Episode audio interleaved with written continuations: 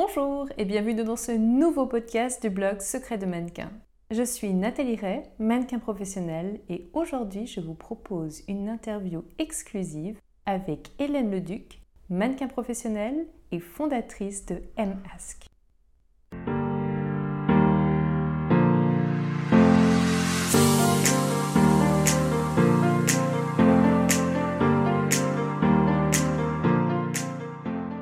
Bonjour à tous. Aujourd'hui, j'ai le plaisir d'interviewer Hélène, qui est mannequin professionnelle, assistante sociale et fondatrice de MASK, qui est un système d'accompagnement et d'aide sociale pour les mannequins.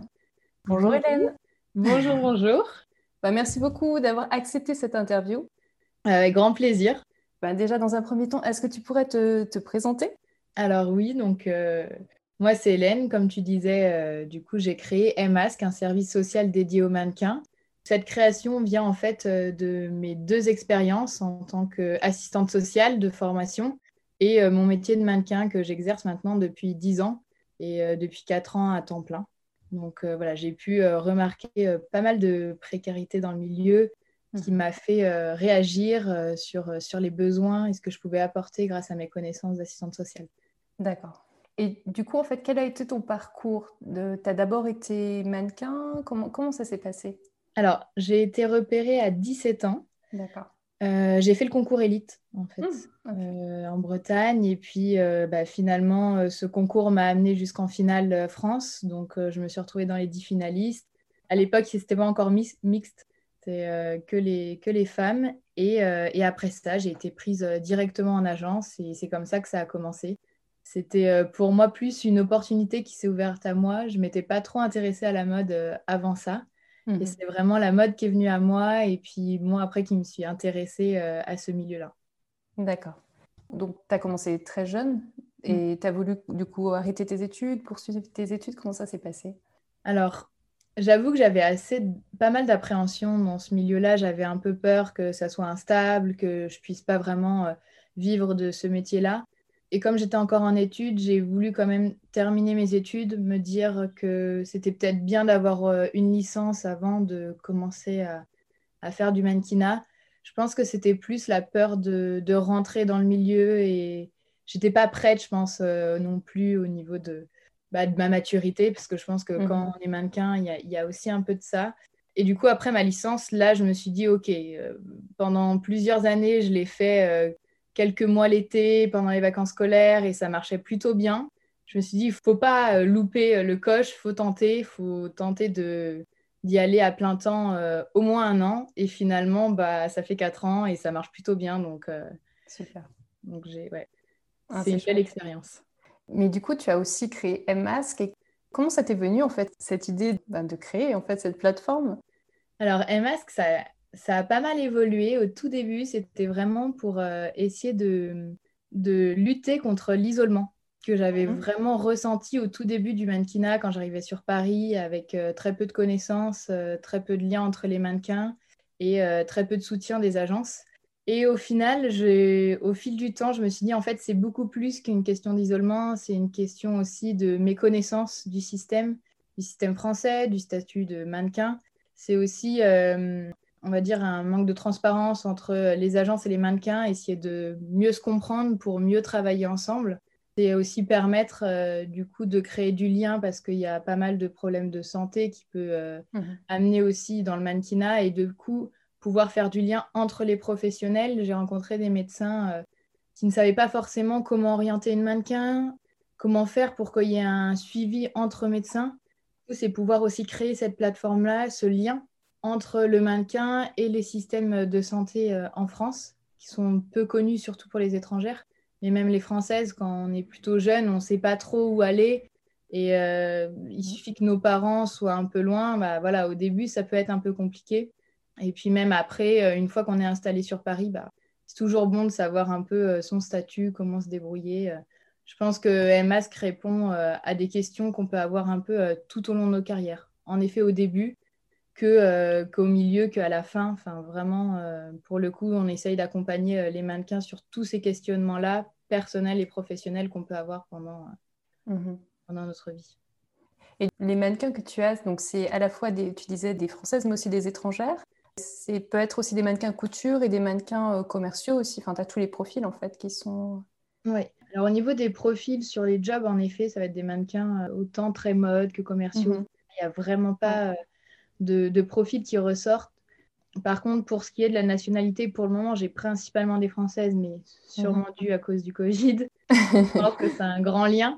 Euh, vu que les étrangères ne sont pas dans le coin, euh, je pense qu'en effet, l'intervention auprès des étrangères sera peut-être un peu différente. Ça sera mhm. plus euh, des, accompagnements de bienvenue, d'explications sur pourquoi en France ça se passe comme ça et pas forcément à l'étranger.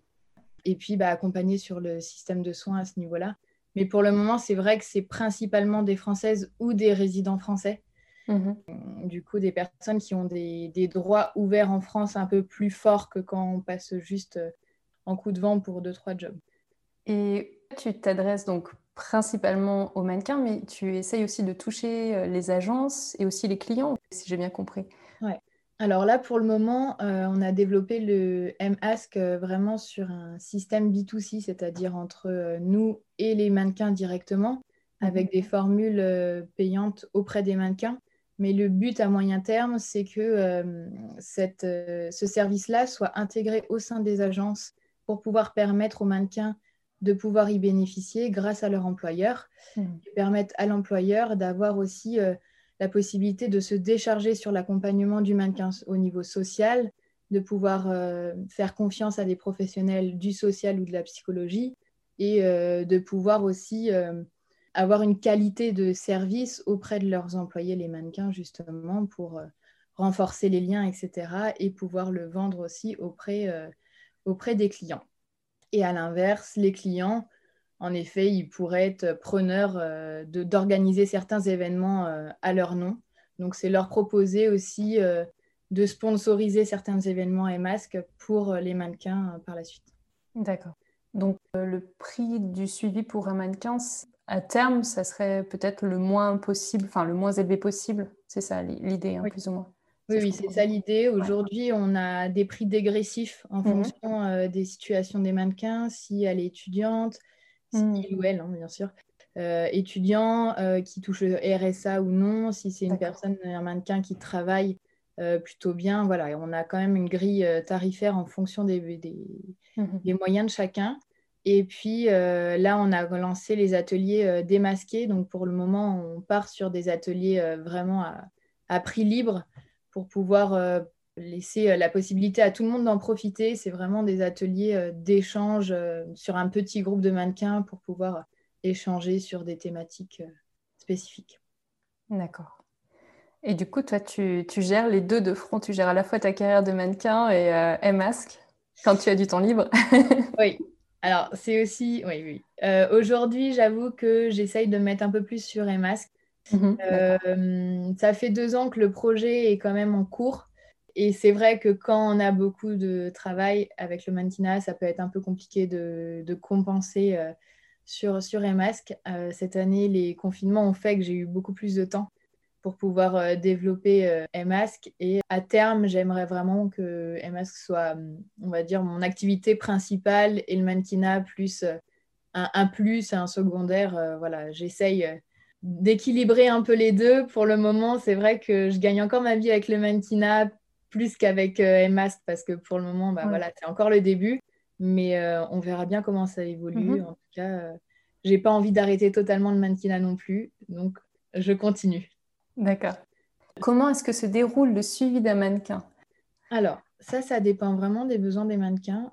On part d'abord sur une heure d'entretien où euh, je vais vraiment partir sur le fait de détailler tout, tout, ce qui entoure la vie d'un mannequin. C'est-à-dire que ça, on va parler euh, de la famille, euh, du côté financier, de la santé, du côté professionnel, des inquiétudes et des préoccupations qu'on peut avoir. Et en fonction de ce qu'on va pouvoir euh, relever dans chaque domaine, on va pouvoir travailler sur telle ou telle thématique. Mmh. Donc, si en effet un suivi social ne suffit pas et qu'il faut engendré avec euh, un suivi plus psychologique. On a des psychologues qui interviennent aussi du coup euh, chez MASC. S'il euh, y a besoin de suivi très spécifique, pareil au niveau de la santé, je vais avoir des partenaires avec qui on a créé des liens très direct en fait, avec des exceptions sur certains rendez-vous qu'on peut avoir que en passant par EMASC, par exemple, avec le centre de planification sur les consultations gynécologiques. On a essayé de vraiment développer ce lien entre les différents établissements. On pourrait dire presque en fait, moi, j'exerce un peu le, rôle d'un médecin généraliste, mais dans le social, et que je réponds à toutes les questions qui sont générales, mais dès que ça devient un peu spécifique, je vais orienter vers des professionnels plus adaptés. D'accord. Et de par ton expérience, enfin tout ce que tu as pu euh, entendre, voir, pour toi, le métier de mannequin, c'est quand même quelque chose d'assez précaire au final. Enfin, c'est comment comment tu qualifies euh? Alors ça peut l'être en effet parce qu'on mmh que euh, on a cette difficulté d'avoir des salaires instables c'est aussi pouvoir euh, comprendre en fait ce qu'on nous demande, la pression qu'on peut avoir, pouvoir gérer euh, ses hauts et ses bas dans ce milieu-là. Je pense qu'au bout d'un moment, on arrive à trouver un peu notre, notre équilibre, mais il est possible dans certains cas, au début de la carrière, où bah, on est un peu perdu, on peut faire des erreurs. Il y a aussi toute la question de la méconnaissance qui peut amener à faire un peu des erreurs euh, stratégiques sur notre façon d'être et de vivre euh, le mannequinat. Donc, euh, c'est vraiment éviter toutes ces précarités qui peuvent arriver tout au long de la carrière mhm. en informant et en accompagnant le mannequin avant que ça arrive. Ok, très bien. Alors, on va parler un petit peu de, toi en tant que mannequin maintenant. quel est le type de prestation que tu préfères faire en tant que mannequin et pourquoi? Alors, le type de prestation, je pense qu'au début, j'aimais beaucoup le défilé. Maintenant, je dirais clairement plus les séances photos, euh, mhm.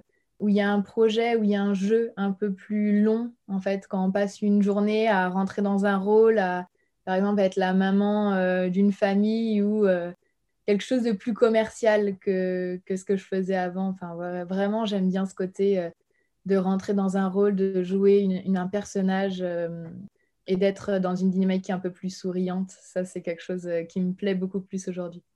Et euh, bah, le genre de prestation que tu, bah, peut-être que tu apprécies moins ou avec lequel tu accroches moins? J'ai eu beaucoup de mal au début avec euh, les prestations en cabine, donc tout ce qui était fitting, mm-hmm. parce qu'il il y avait cette problématique de, de rester debout. je tombais assez facilement dans les pommes. Donc pour moi, ça a été vraiment euh, un, challenge de réussir à trouver une solution pour tenir de nombreuses heures debout, immobile, avec euh, des personnes qui me touchent autour, enfin qui tournent autour de moi et qui me touchent un tout petit peu. Mais enfin voilà, ça c'était quelque chose euh, pour lequel j'ai, ouais, j'appréhendais beaucoup. J'appréhende. Et encore aujourd'hui, ça va mieux, mm-hmm. mais c'est pas forcément le job que je préfère c'est vrai que c'est pas le plus simple, effectivement. Et est-ce que ça a été un peu pour toi un de tes plus gros challenges ou est-ce qu'il y en a eu d'autres? Je pense que ça, ouais, je pense que c'est le plus gros challenge que j'ai eu. Euh, mmh c'est sûrement celui-là. Après, euh, l'autre challenge où je travaille encore dessus, c'est tous les jobs en vidéo. Parce que je suis très à l'aise devant les photos. Les vidéos, c'est encore euh, quelque chose que je maîtrise un peu moins. Donc, c'est mmh. voilà, l'apprentissage du, de la vidéo aussi. C'est un beau challenge et encore autre chose. Hyper intéressant. Ouais. Et une qualité que le métier de mannequin t'a apporté Il y en a plusieurs. Il y en a vraiment plusieurs. Je dirais euh, la patience. C'est une qualité que j'ai vraiment développée dans, dans ce milieu-là. L'ouverture d'esprit aussi, parce qu'en en fait, on rencontre des gens de tellement de milieux complètement différents, de, qui viennent de partout et euh, avec euh, des regards totalement différents. Donc je pense que ça aussi, ça a été euh, un plus. Ouais, je pense principalement ces deux-là. J'en avais une autre, mais je l'ai oubliée, que je trouvais qui collait bien. Ah oui, l'adaptation. L'adaptation. L'adaptation. Mhm. c'est l'un. Aujourd'hui, je peux travailler n'importe où avec n'importe qui. Et je pense mhm. que ça, c'est un gros, gros plus. Même en tant qu'assistante sociale, j'ai pu faire des jobs à court terme dans des hôpitaux, par exemple, bah, ça m'a permis en fait de m'adapter très rapidement, de comprendre très rapidement ce qu'on me demandait de faire et de pouvoir euh, agir euh, vraiment une, une, adaptabilité beaucoup plus grosse que ce que mhm. j'ai pu, euh, ce que j'aurais pu faire en fait. C'est vraiment le mannequinat, ça apporte vraiment beaucoup là-dessus. Et ton plus beau souvenir en tant que mannequin? Mon plus beau souvenir? Alors, il y en a un, ça a été euh, mon premier défilé avec le mhm. concours élite. Je pense que ça, c'est l'un des. Alors, le plus beau, je ne sais pas, mais le plus marquant et le plus mhm. impressionnant que j'ai pu euh, faire. Après, euh, je pense que hum, ce qui me tenait à cœur aussi avec les mannequinats, c'était de voyager. Et je pense que mon séjour en Australie et les ah. jobs, la Fashion Week que j'ai pu faire là-bas, qui a été très intense, ça, c'est vraiment un énorme souvenir, vraiment exceptionnel. J'imagine. Et euh, alors, quels sont tes projets dans les, dans les semaines, dans les mois à venir? Alors, les semaines, bah, ça va être continuer euh, de développer MASC, de vous proposer le plus euh, de, d'ateliers, de, possibilités d'accompagnement. Dans les mois à venir, bah, on va voir comment ça va se passer. Normalement, janvier, février, mars, ça reste quand même des, des mois assez forts dans le mannequinat, donc on va voir si j'arrive à, avoir quelques jobs à ce moment-là, si les Fashion Week vont reprendre ou pas. Et puis, euh, bah, en parallèle, ça sera aussi bien sûr euh, de pouvoir proposer euh, des, activités en présentiel si possible. Et on peut se voir pour pouvoir continuer bah, vraiment cette, cette, lutte contre l'isolement, contre la méconnaissance qu'on peut avoir en tant que mannequin actuellement. Oui, parce que d'habitude, les, les, ateliers, enfin, ce que tu proposes normalement, c'est toujours en présentiel. C'est avec le confinement, tu n'as pas eu le choix, j'imagine, mais normalement, c'est toujours en présentiel que tu le proposes. Alors, je le proposerai euh, des deux façons, parce qu'il y a mhm. des mannequins aussi qui ne sont pas forcément sur Paris ou qui sont en déplacement pro et qui ont besoin euh, d'être accompagnés, même si elles sont à distance. Donc, il y aura toujours ce service à distance qui existera, mais c'est vraiment de le développer aussi en présentiel pour pouvoir euh, créer un peu plus de liens entre les mannequins et puis de pouvoir travailler autre chose. C'est vrai qu'en présentiel, on ne travaille pas la même chose qu'en euh, en visio. Il y a mm. une certaine distance qui se crée. Absolument. Et un dernier conseil que tu aimerais donner à des mannequins qui débutent? Alors, qu'est-ce que je pourrais vous conseiller? Je pense c'est euh, profiter, mais soyez prudent. Faites ce mhm. que vous avez envie de faire et n'allez pas plus loin que vos limites. Il faut se sentir à l'aise dans ce milieu et euh, voilà, chacun a ses limites. Il faut s'écouter soi avant de, avant d'écouter ce qu'on peut euh, nous, nous demander de faire. Et savoir dire non, c'est très important dans le milieu. Bah, merci beaucoup Hélène. Alors je rappelle que pour euh, te contacter, euh, c'est donc il y a deux choix. Hein. c'est soit sur internet m-ask.fr ou alors c'est mask models, donc tout, tout entier M-A-S-K-M-O-D-E-L-S. Voilà, donc ça c'est Instagram. Il y a, une autre, un autre moyen pour l'instant de te contacter? Non, c'est euh, non, ces deux sites-là, euh, directement, sinon par le mail sur contact euh, m-ask.fr. Mais voilà, pour le moment, c'est ces deux principes-là. les prises de rendez-vous peuvent se faire directement sur le site internet ou du coup en passant par l'Instagram vous pouvez trouver en bio directement le site euh, aussi pour prendre les rendez-vous. Bah, merci beaucoup euh, Hélène euh, pour cette interview et plein de belles choses à toi dans tous tes projets, que tout se passe comme tu le souhaites et même encore mieux. Merci beaucoup. Bonne journée. Merci, pareillement. Si cette interview vous a plu, je vous invite à vous abonner à Secret de Mannequin sur Instagram, Facebook et aussi à faire un tour sur le blog je vous remercie de votre attention et je vous dis à tout bientôt sur Secret de Mannequin.